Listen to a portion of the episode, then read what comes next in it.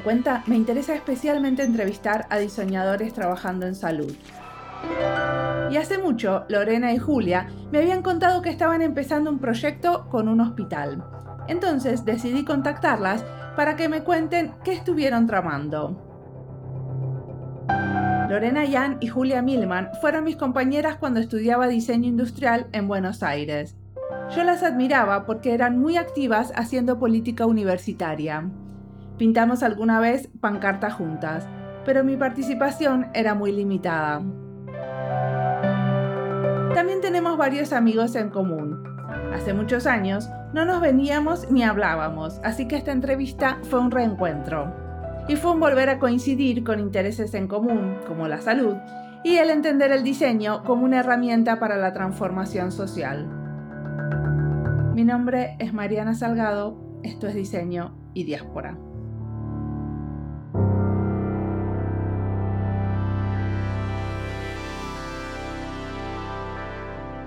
Hola, soy eh, Lorena Ian, soy de Buenos Aires, eh, soy diseñadora industrial. Bueno, nos conocemos con Mariana por haber cursado juntas en la Facultad de Diseño de la UBA en Buenos Aires hace casi 20 años que nos conocemos. Cada una igual siguió su, camino y bueno, cada tanto nos reencontramos. Me dedico eh, a distintas cosas, como por ahí nos pasa a muchos de los diseñadores de acá de este país formo parte de una em, empresa chica familiar metalúrgica y ahí aporto desde mis saberes al área de marketing, un poco al área de diseño y comunicación. Encontré ese lugar por el momento. Por otra parte, tengo junto con una socia y un socio un estudio muy chiquito también de, de diseño donde desarrollamos todo tipo de productos y servicios eh, que nos lleguen. Nos interesa bastante hacer eh, trabajos diversos, de lo más diversos posibles. Y eh, también me dedico, bueno, soy eh, docente en una cátedra de diseño gráfico de la Facultad de Arquitectura y Diseño de la UBA. De la materia de diseño gráfico hace bastantes años. Anteriormente fui diseñadora, perdón, docente en la carrera de diseño industrial. Y bueno, también una cosa que mencionaba, que recordábamos con Mariana, eran momentos donde nos encontrábamos por ahí en situaciones de activismo y que un poco, digamos, eh, ya me gustaría contarlo. Pintando banderas. pintando banderas, sí, sí, sí, para colgar en el patio, en el, en el enorme patio central del edificio de nuestra facultad. Y bueno, un poco así es como llego a la Cátedra Rico, eh, que es, bueno, un poco lo que queríamos contar en este podcast. Perfecto. Y ahora contame vos, Juli, sobre vos. Mi nombre es Julia Milman, este podcast un poco es, es un reencuentro. Creo que, que con Lori y con Mariana este, nos une ese pasado en común. Se ponen en juego, la verdad, recorridos muy, muy, muy extensos. Creo que desde los recorridos más extensos que se pueden rastrear ahora con este grado de actualidad en el presente, ¿no? A mí me movilizan varias de las cosas que, y me ocupan la vida varias de las cosas que, que contó Lorena, me interesa mucho la docencia, eh, a pesar de ser graduada de diseño industrial, eh, doy clases en diseño gráfico, pero apoyando más que nada la transmisión esta de conocimiento en, una mirada integral y en una mirada social del diseño. Desde ahí los proyectos que desde unos años a esta parte en la UBA y en la FADU, desde el 2001 principalmente o antes, se vienen dando de cambios de, mirada, de dónde poner el diseño y qué sé yo, este, son muy convocantes y por eso estamos ahí. Y hay una parte de, de, los estudiantes que están muy interesados en eso. O sea que la cátedra donde ustedes trabajan, la cátedra de Rico, tiene una mirada ya social, ¿cierto?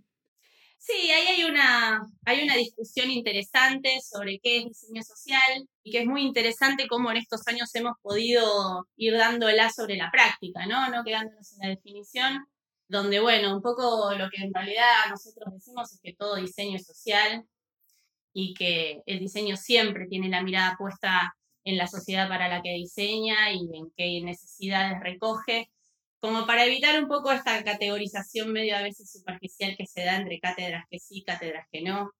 Se dan proyectos de todo tipo en la cátedra, no, no solamente aquellos que están tildados más clásicamente como diseño social. Y un campo que hemos trabajado mucho es en, vinculación con lo que podría ser el tercer sector o con el, Estado, tomarlo de la educación volcado a la salud pública como una gran problemática, con muchas especificidades, también nacionales, ¿no? Porque la Argentina ahí tiene como características muy especiales, tanto en educación como en salud públicas. Pero escúchame, ¿qué es lo que hace la cátedra? ¿Tienen, por ejemplo, algunos ejercicios que son en, colaboración con ONGs, por ejemplo? Ha habido. La cátedra lo que hace, otra de las características que creo que explica un poco lo que son la dinámica de los ejercicios, es buscarla de comitentes reales, que no es la única cátedra que lo hace, obviamente, pero poder hacer una transferencia entre lo que son los proyectos didácticos dentro del, del taller, donde una de las grandes características es la masividad, que pueda eso después plasmarse en proyectos de tipo ejecutivo, donde la vinculación con, un hospital en particular o con una, eh, un centro cultural, ya sea público o privado, pueda verse materializada en algo, en, una, en un proyecto de señalética, como fue nuestro caso con el, con el Hospital Odontológico de la UBA, o con eventos puntuales para el Muñiz. A ver, contame, cuéntenme uno de ellos. ¿Por cuál empezamos? ¿Por qué hospital? ¿El, odontológico de la UBA? Dale. ¿Cómo fue ese proyecto? ¿Qué? ¿Cuál era el problema? En realidad ese es, un proyecto que se llevó adelante, o sea, nosotros tenemos como, encaramos todos estos proyectos eh, a partir de un proceso pedagógico eh, en conjunto con los estudiantes, entonces los y las estudiantes Entonces, eh, como que siempre buscamos, digamos, que en la elección de este comité real haya una posibilidad de aprendizaje en lo que es el, nada, el diseño, ¿no? En, en particular en, en, este espacio que es el diseño gráfico.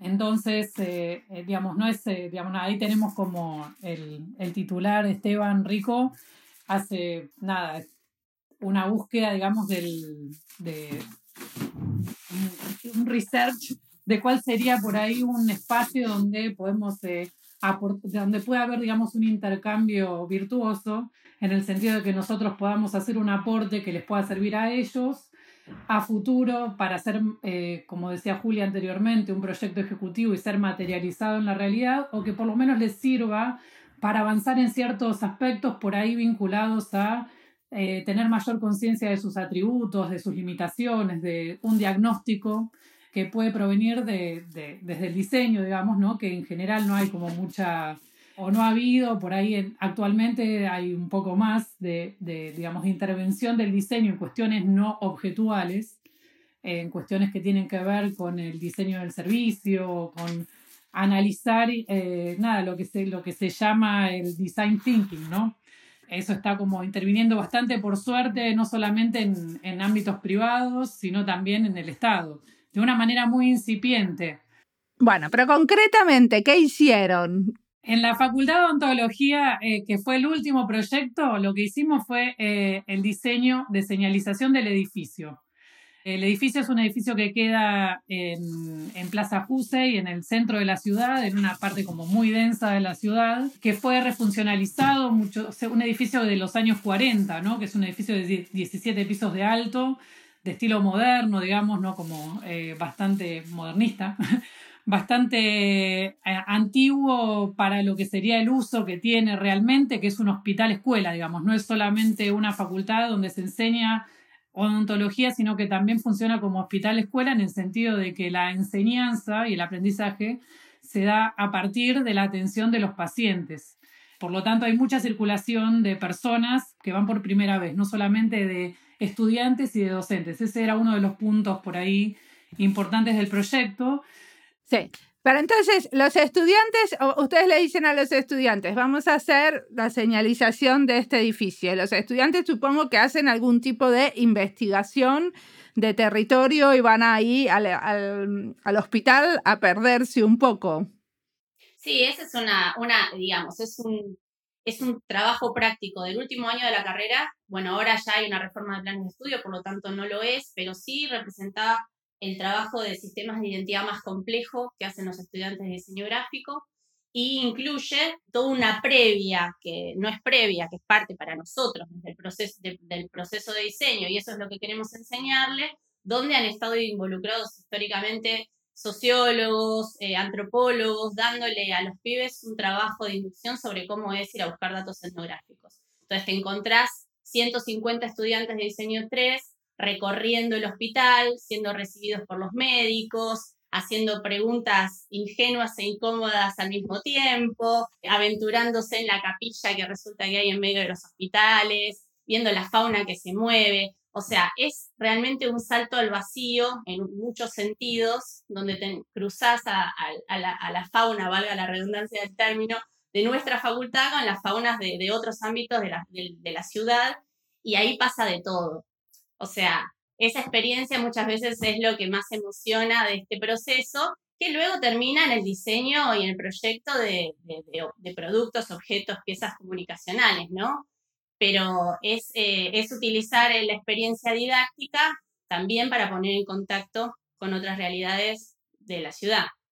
Totalmente. Y entonces los chicos hacen unas propuestas de señalización y después eso, ¿cómo, cómo se presenta al hospital y el hospital elige? ¿Cómo sucede? ¿Cómo, cómo se llega a implementar? Fueron dos momentos. Eh, un poco lo que describía Julia recién eh, sería la etapa, digamos, donde nosotros, digamos, jerarquizamos más la cuestión de aprendizaje y de, de poner, digamos, de como todo lo provisto por este comitente al servicio del aprendizaje de los estudiantes en el taller.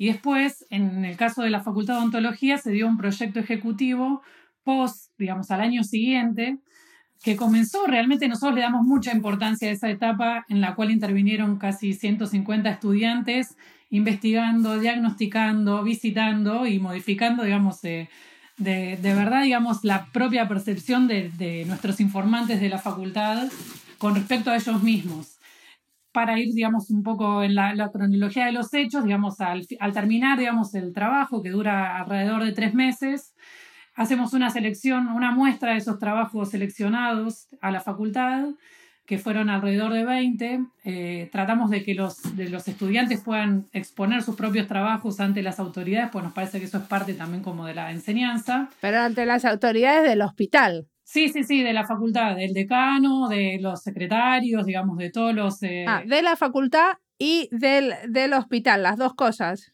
No, no, una, una aclaración. Lo que pasa es que en este caso que estamos centrando la mirada, era un hospital universitario, con lo cual las autoridades del comitente también eran el decano de la facultad, pero en este caso de odontología. Ok, está. Pensé que era el decano de, de diseño. No, no, no. No, nos habilitaron el aula magna, que odontología es eh, muy... Bueno, cada facultad tiene su idiosincrasia, ¿no? Pero es una facultad este, con muchas jerarquías y haber accedido a ese, a ese aula. Vino vino secretario académico de, de, nuestra facultad también, dada la importancia eh, introinstitucional que tenía, porque eran dos unidades académicas de la UBA. Eh, de hecho, también ese estatus fue el que permitió que la concreción de proyectos fuera otra que en el caso de los hospitales municipales con los que habíamos trabajado, ¿no? Este, y por la gestión propia de la facultad pudimos eh, concretar un proyecto de otra envergadura de la que había sucedido en otras experiencias previas. Pero lo que yo pregunto es que también estuvieron siendo parte de la implementación o ustedes le dieron los planos y los dibujos y ellos fueron y lo hicieron y lo, y lo mandaron a hacer. ¿Cómo fue la implementación de eso? Si querés te contamos un poquito eso, digamos, una vez que terminó esta etapa donde involucraba una gran cantidad de estudiantes, se conformó un equipo ad hoc de 10 estudiantes que seleccionamos del taller y con la dirección de Julia y mía, digamos, armamos como un equipo de trabajo para poder implementar, porque digo, hay una gran distancia entre, entre un proyecto, digamos, que sale de tres, o sea, es un proyecto realmente complejo, ¿no? El de lo que, lo que implica identidad eh, y orientación y, y señalética para un edificio como estaba contando anteriormente, tan orgánico, eh, algo bastante característico de, los, de las instituciones de aquí de Argentina estatales y muchas veces privadas es la gran movilidad, por ejemplo, bueno, eso lo hemos aprendido en los hospitales, que un día hay una sala abierta, a la semana siguiente está en refacción y hay que, hay que, una característica propia, digamos, de la señalética es que tiene que ser muy flexible, ¿no? Y permitir eh, que pueda modificarse. Eso es bastante propio por lo que hemos estado estudiando en casos locales y de otros lugares de los proyectos vinculados a salud y a hospitales. Eh, bueno, con este equipo lo que hicimos fue trabajar casi un año en eh, hacer un relevamiento bastante pormenorizado de la información, porque uno de los puntos importantes es que, digamos, si bien nosotros llevamos adelante un proyecto con un diagnóstico muy preliminar que habíamos hecho, para desarrollar, digamos, hasta el final los planos y originales para la señalética, se requiere tener información muy pormenorizada. Y realmente eso fue un trabajo arduo, enorme, de casi cuatro o cinco meses de poder nominar, eh, empatar algunas oficinas que parecían similares pero no lo eran en jerarquía. Entonces fue como un trabajo muy importante de curaduría, nueva denominación, entender por ahí funciones del hospital que no nos eran transmitidas de manera como, o que ellos no las tenían de forma consciente. O sea, fue como bastante difícil esa etapa previa a la de poder hacer los planos, digamos, ¿no? Que finalmente también fue, otra, fue otro momento que llevó su, su tiempo, pero realmente eh, era otro trabajo. Sí, sí, fue generar un proyecto ejecutivo, ¿no? Había proyectos de otra, de otra calidad.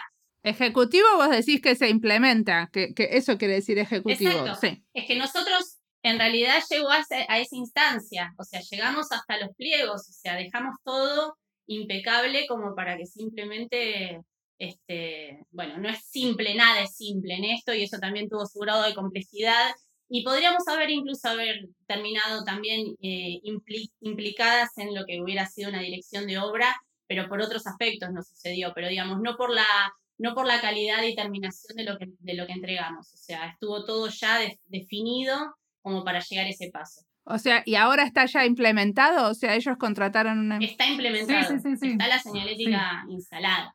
Sí, y además lo que dice Lore, que me parece quizás interesante poder adentrarnos en eso, fue que el proceso de diseño, además de que los pibes salieron otros, ¿no? De semejante experiencia, eh, el proceso incluyó una tarea de análisis increíble, o sea, porque es lidiar con la cultura, ¿no? La cultura organizacional de una institución, eh, entender, eh, adaptarse y, los, como decía Lore, esto de los organigramas, de con quién hablar, a quién entrevistarse, bueno, fue un trabajo muy, muy arduo que creo que la institución también se alimentó de las observaciones que nosotros hicimos.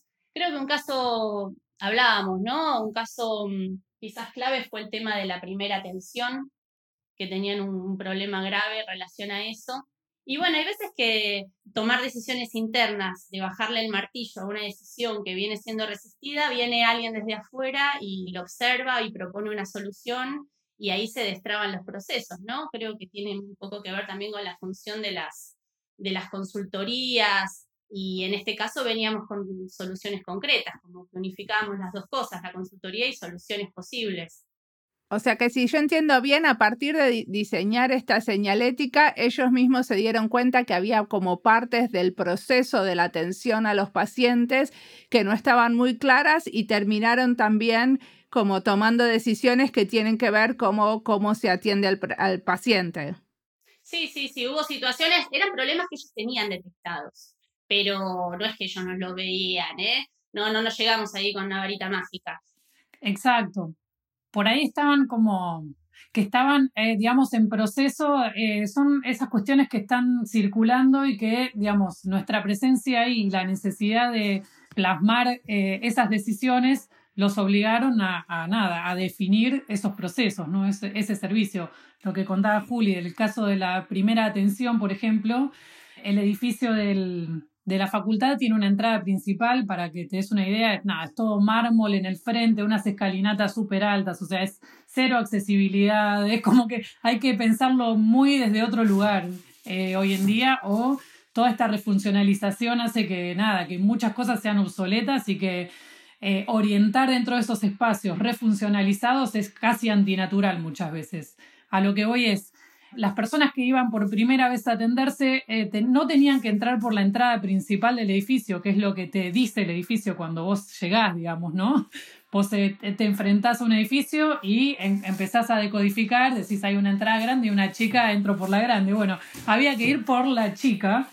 Y en la chica decía guardia, digamos, no decía primera atención. Entonces era, eh, digamos, en esto que comentábamos anteriormente, el tema de renominar algunas eh, situaciones era parte del, problema y en el caso de señalética es uno de los nodos, ¿no? Cómo llamar a cada lugar para que sea claramente entendido por todas y todos los, los eh, las y los usuarios del edificio, sobre todo para los que llegan por primera vez, que en este caso eran muchos porque eran, bueno, pacientes. Entonces, bueno, el tema de lo primero que había que hacer era decirle a la gente que no entre por la entrada principal, sino por la del costado.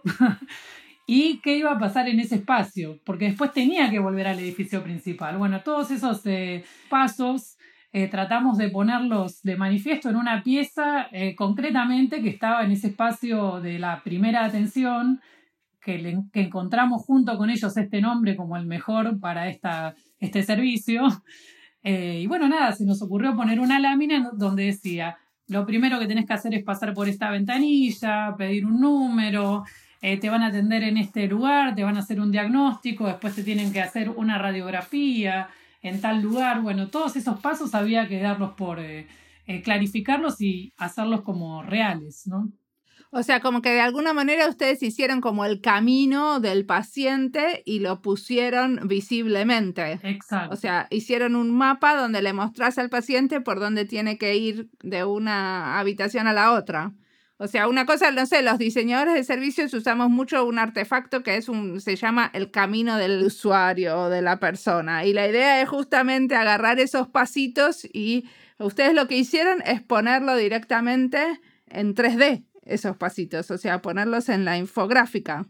Totalmente, creo que tiene mucho que ver con el rol proyectual del diseñador. Lo mismo se hace cuando estudias la navegación de una página y en este caso digamos, eh, las características eran que vos no podías modificar demasiado, no tenías injerencia en una reforma arquitectónica del lugar, tenías un edificio creado hace muchísimos años que está permanentemente refuncionalizándose y entonces era estudiar un poco qué posibilidades tenías y después eh, de, de, ser elocuente en esas aclaraciones. Teniendo en cuenta que también cuando uno abunda en señales a veces termina complicando la percepción del usuario. Con lo cual es un, es un, es un sistema complejo el que se termina generando mentalmente para dar una solución lo más simple posible, ¿no? Otro de los tips, digamos, eh, a, comparación, digamos, con otros trabajos de, de, salud que nosotros hemos hecho anteriormente, como el Hospital Muniz o la Maternidad Sardá, que tuvieron otros tipos de, de, implementaciones más eh, puntuales, digamos, no tan globales como en este caso, el diagnóstico preliminar eh, por el cual nos habían convocado era justamente resolver problemas de circulación de los pacientes y de las personas dentro del edificio, justamente por este, esta cuestión de que en la refuncionalización se habían hecho modificaciones en el edificio que impedían, por ejemplo, navegarlo de manera horizontal en los pisos, cosa que era importante, digamos, no era, no, digamos, había que pensar una circulación desde la planta baja hasta el piso 17 y en algunos casos circulaciones internas de, por ejemplo, el piso 3 del, lado A al piso 8 del lado B y no era eh, tan sencillo hacerlo, no era yo paso del A al B y subo al 8, sino que había que hacer a veces trasbordos, una cosa como bastante compleja. Este punto es lo que ellos habían detectado como una necesidad, digamos, ¿no? Ellos se, habían detectado esto como una necesidad súper importante, sabían de nuestra trayectoria, con hospitales y otras instituciones del Estado públicas, digamos, y bueno, por eso nos convocan. Pero me parece interesante, ¿no? Comentar que lo de la primera guardia, la primera atención, fue, algo, fue un hallazgo nuestro, ¿no? Que en esta profundización del diagnóstico encontramos que ese era un punto muy interesante para intervenir desde el diseño.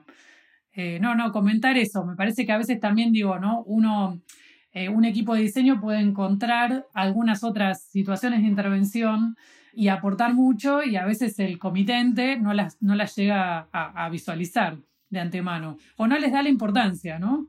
Eso era lo que iba a apuntar antes, digamos, describiendo la situación, ellos tienen un edificio con todas las cátedras, con equipo carísimo, la gente que iba a atenderse entraba directo a ese edificio y se encontraban gente que no tenía que estar circulando por todos los pisos o buscando cómo, cómo llegar, ¿no? A eso sumarle que tenían dos ascensores que no funcionaban, los ascensores que no funcionan del todo bien, que si te metes por el lado A no accedes al lado B y viceversa.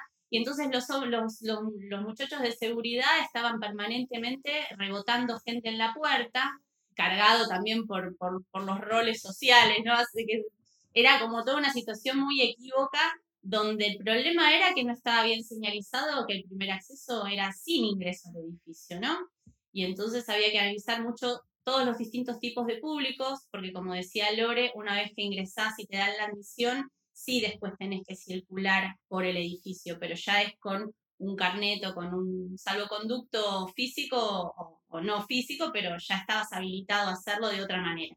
Totalmente. O no se imaginan que eso también es diseño, ¿no? Porque al final lo que estás haciendo es sacándole trabajo a la enfermera que se está pasando todo el día diciendo a la gente cómo tiene que hacer el transbordo entre un lado y el otro del edificio. Y yo creo que un porcentaje, una parte importante, una parte importante de haberse liberado de eso. Sí. Igualmente siempre sigue siendo un sistema complejo, creo que tiene que ver con las características de la institución las agendas de los pacientes las llevan por WhatsApp a veces los mismos estudiantes de los últimos años. Es como, era todo muy, muy, tenía, revestía cuestiones muy institucionales y medio burocráticas por un lado y por otro quizás súper informales.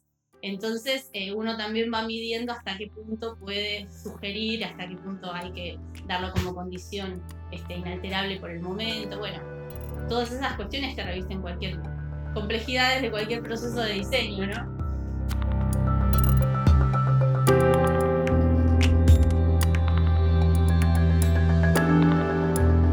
Parece importante documentar estas prácticas de enseñanza de diseño, donde se trabaja con clientes reales y especialmente en un contexto de un hospital público. El tema fue la señalización del edificio. Pero más allá del tema, para mí hay que rescatar el modelo de trabajo, el proceso que diseñaron, donde primero fue todo un año de estudiantes de la cátedra, o sea, un grupo de 150 personas investigando el hospital y propusiendo intervenciones. Después eligió una. Al final, 10 personas se comprometen a implementar la solución y darle continuidad a una propuesta que podría haberse quedado solo en la fase de propuesta, pero que gracias a este modelo se transforma en una solución. Quizás porque lo que estoy haciendo ahora es diseño de servicios, que incluye procesos, me interesa especialmente cómo diseñamos estos procesos de colaboración y de trabajo en grupo. Cómo se elige la propuesta, quién implementa, cómo trabaja el equipo que implementa, cómo se financia, cómo se sostiene en el tiempo, cómo se evalúa y cómo finalmente aparecen otras colaboraciones con el mismo cliente. En cada uno de estos pasos hay decisiones de diseño, que estaría bueno poderlas ver en conjunto, documentarlas, visualizarlas y de alguna manera asegurarnos que fueron tomadas teniendo en cuenta las voces de todos. Este modelo que nos cuentan en esta entrevista Julia y Lorena es interesante replicarlo. Por eso pienso en cómo lo documentamos y cómo compartimos estas buenas prácticas. Una manera de documentar es haciendo un podcast contando la historia, pero no es sistemática ni la más accesible. Al final, los procesos de diseño siempre es mejor contar los contextos, dibujos y visualizaciones.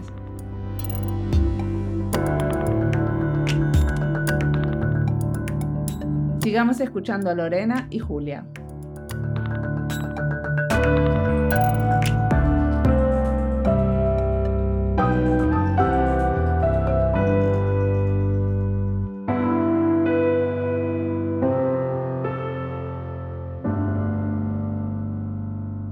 Qué cambió la señalética pensando que estos son pacientes que salen con un dolor en la boca terrible? Previo a esto veníamos como nos parecía interesante contar por ahí antecedentes o referencias o fuentes nuestras para desarrollar los trabajos de diseño y salud y en eso está todo lo que tiene que ver con el eh, dignidad para pacientes del Reino Unido, un proyecto que no sé si conoces o bueno, ellos vienen trabajando hace muchos años en el Design Council en el Reino Unido, nosotros miramos bastante eso porque nos parece como muy eh, innovativo todas esas, digamos, fuentes nos sirven como de referencia para entender que, por ejemplo, uno de los problemas de las personas es que eh, en esos momentos se sienten más vulnerables, más débiles, eh, y por lo tanto hay que ser muy claro y muy directo en los mensajes que uno transmite. Por eso ah, hacemos, hemos hecho, digamos, un trabajo muy fuerte en esto de no, de no abundar en las señales, pero al mismo tiempo de poner las mínimas necesarias, de usar pictogramas, por ejemplo, iconos solamente cuando nos parecía que eso era más clarificador que usar texto escrito, pensar muy bien cada contenido que iba a tener cada cartel. En esto que te comentaba anteriormente, por ejemplo, de la navegación en dos sentidos, eh, vertical y horizontal del edificio, tomamos algunas referencias de lo que es eh, las páginas web eh, y tratamos como de pensar en, digamos, de todo lo que es el mundo virtual, ¿no? En situaciones donde te mostraba, donde vos estabas en el piso en el que estabas de manera como más destacada, como si fuera en negrita, llamémosle así, y los pisos de arriba y de abajo de una manera como más grisada, con otra jerarquía, para que pudieras entender, digamos, dónde estabas, eh, qué tenías eh, en la proximidad, como para poder, por ejemplo, movilizarte eh, por las escaleras y no tener que usar ascensores, que la verdad que eran, son cuatro ascensores para todo el edificio, que es un montón de gente, para muy pocos, digamos, y, y que, digamos, por distintas razones también es siempre bueno promover la, digamos, el, uso de las escaleras, ¿no? Por una cuestión de economía, de salud física, eh, por varias razones. Sí, sí, analizamos esto que decía Lore, ¿no? Los distintos niveles de carteles y que tenías en el piso inmediatamente superior o inferior como para inducir al uso de la escalera, eh, el uso cromático, que fuimos muy discretos también en eso. Había también una impronta que tenía que ver con las características del edificio. Es un edificio que fue pensado para, para, para unidad odontológica, digamos, de atención odontológica y educación, pero hace cuánto? este, casi 80 años. No obstante, es de un momento de florecimiento ¿no? de la Universidad de Buenos Aires, que bueno, es una institución que tiene características muy específicas, eh, muy distintivas, ¿no? la masividad, eh, el, rol, lo vimos en estos días, el tema de la investigación científica en, en Argentina, a pesar de todos los embates de todos los tiempos y todas las épocas, sigue floreciente y sigue dando frutos. Un poco la uva es, es también eso. Y el edificio, eh, que tuvo su momento de esplendor y que ahora ya no da abasto, igual es muy noble. Tiene venecitas en cada piso, tiene mármol, como decía Lore, tiene como una cosa que era interesante eh, rescatar a nivel identitario y que era interesante tomarlo como desafío a la hora de diseñar eh, la materialidad para el sistema, ¿no? Así que desde ese punto de vista también fue muy rico.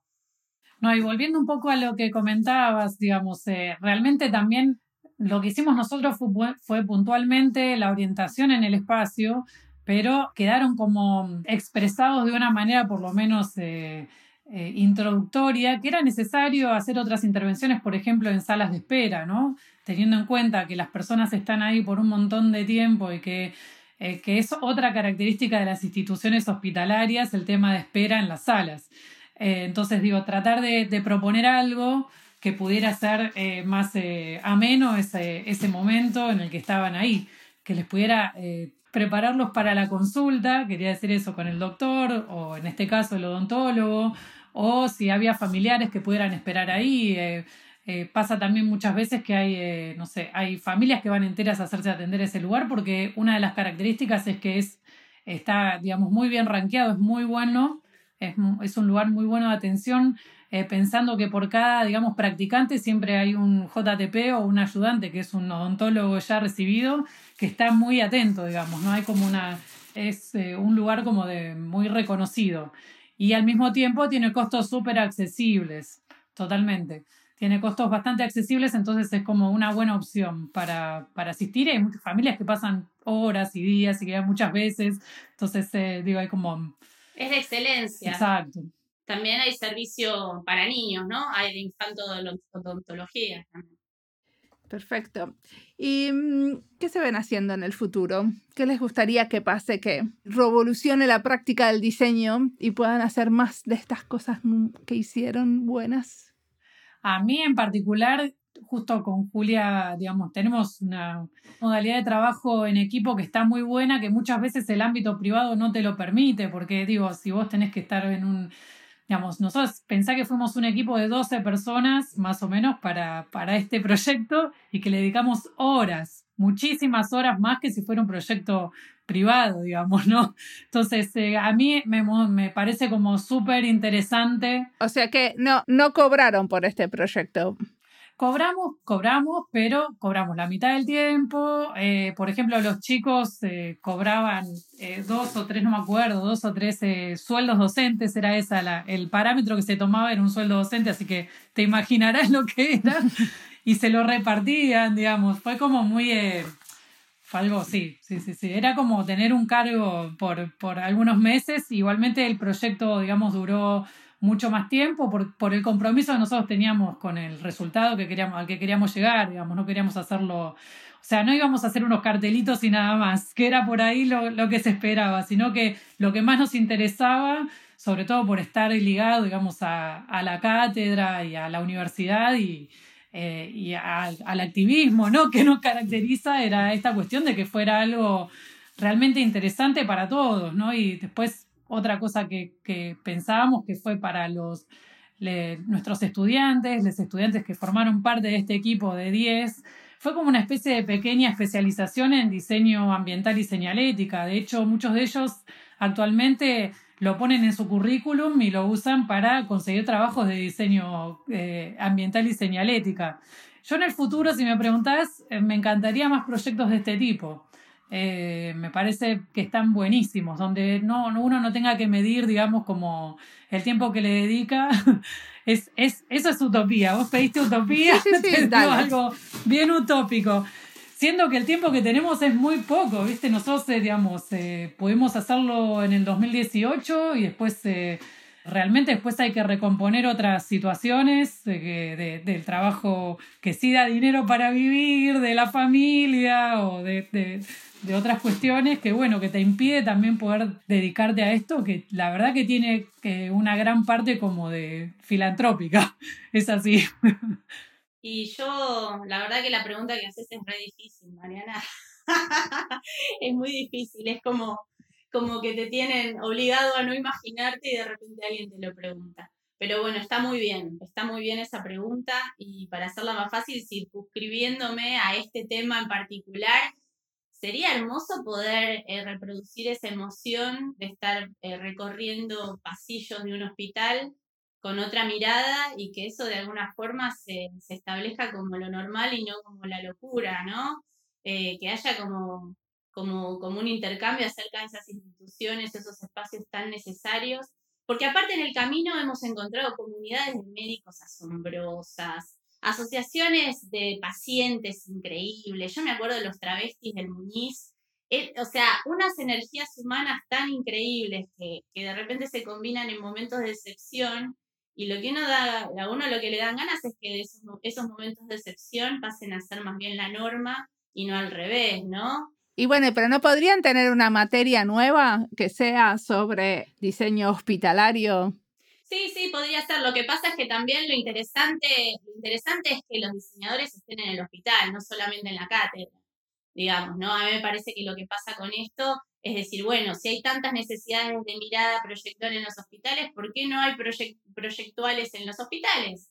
Y que la cátedra ya deje de ser de la Facultad de Arquitectura y sea también de la Facultad de Arquitectura, de, de la de medicina, de la de odontología y también del Ministerio de Salud de Nación y de cada uno de los departamentos del país.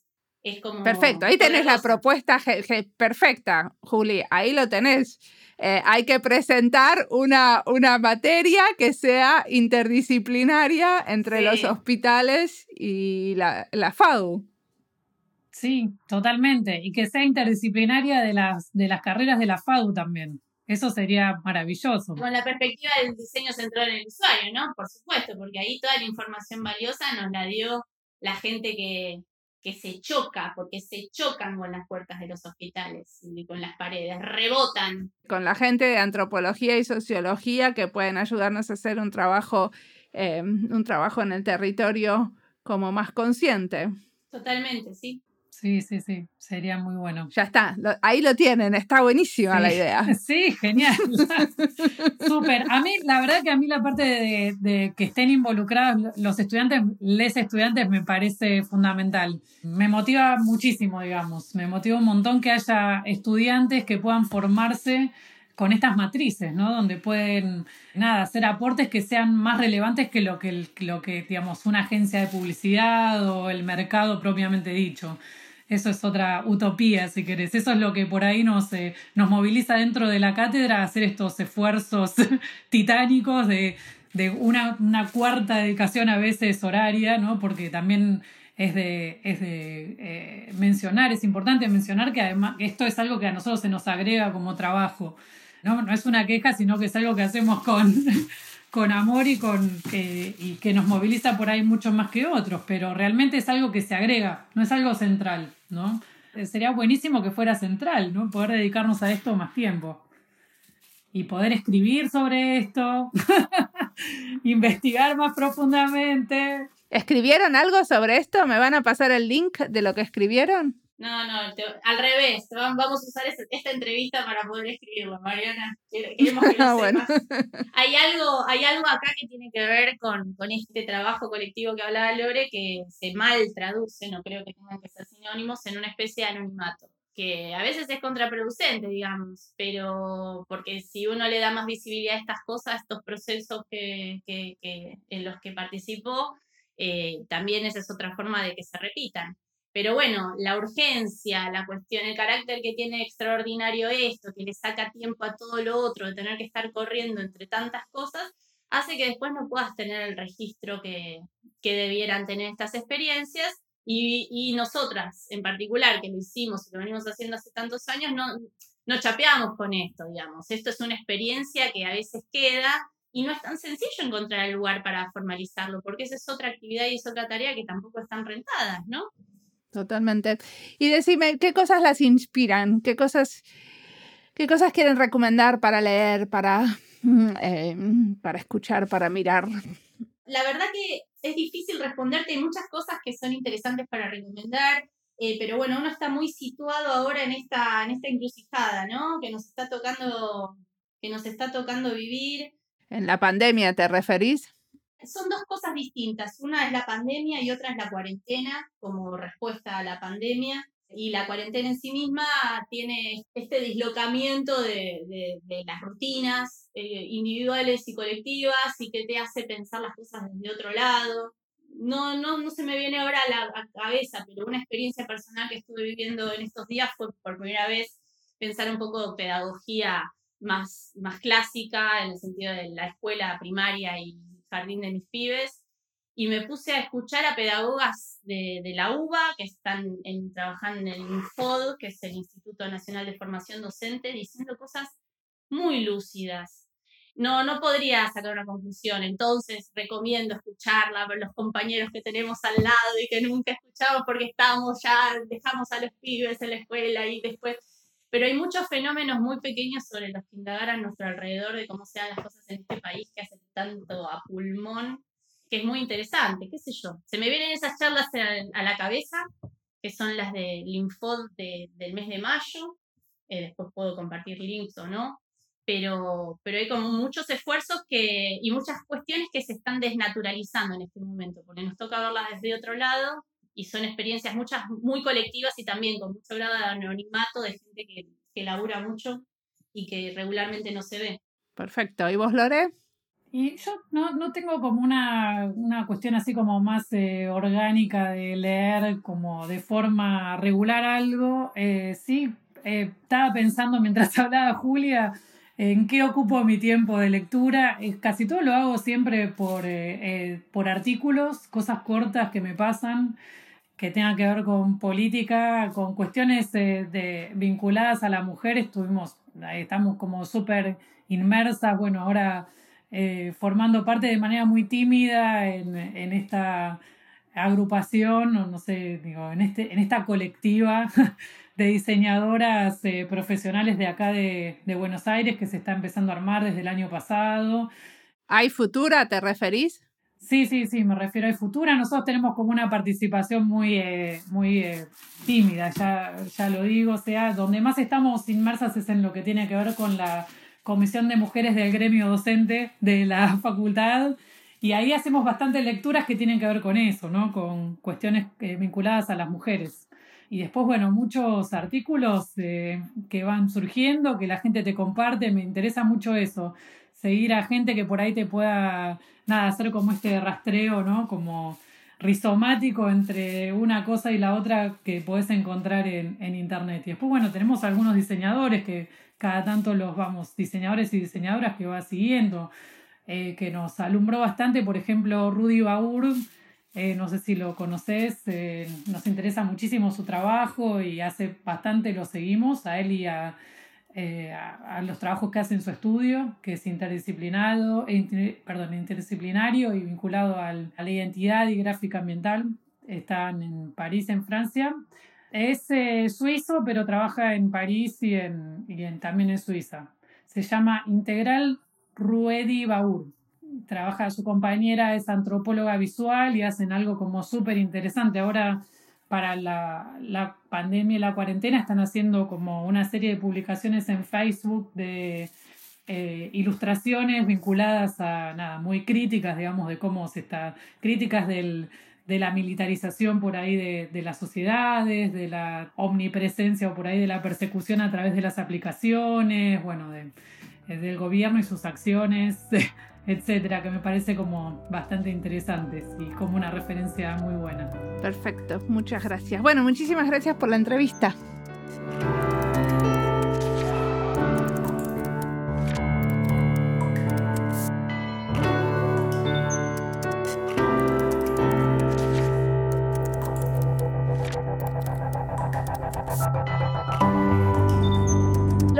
Enseñan en una cátedra en la carrera de diseño gráfico. Una cátedra es una materia y en Argentina cada materia tiene un profesor titular y muchos otros docentes que crean contenido en conjunto.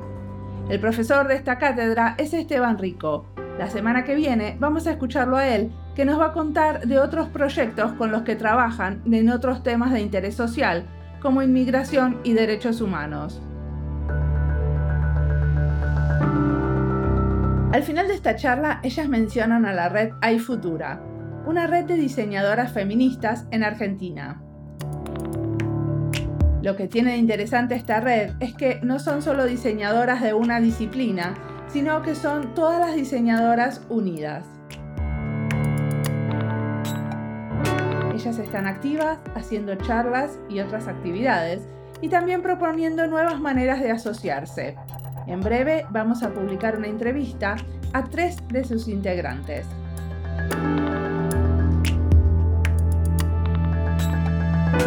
Como siempre, la música del podcast es de Antonio Zimmerman, el diseño de sonido es de Julián Pereira. Este podcast está publicado con licencias de Creative Commons con Attributions. Esto fue Diseño y Diáspora. Pueden seguirnos en nuestras redes sociales, en Instagram y Twitter, o visitar nuestra página web diseñoydiaspora.org. No olviden recomendarnos. Nos escuchamos en la próxima.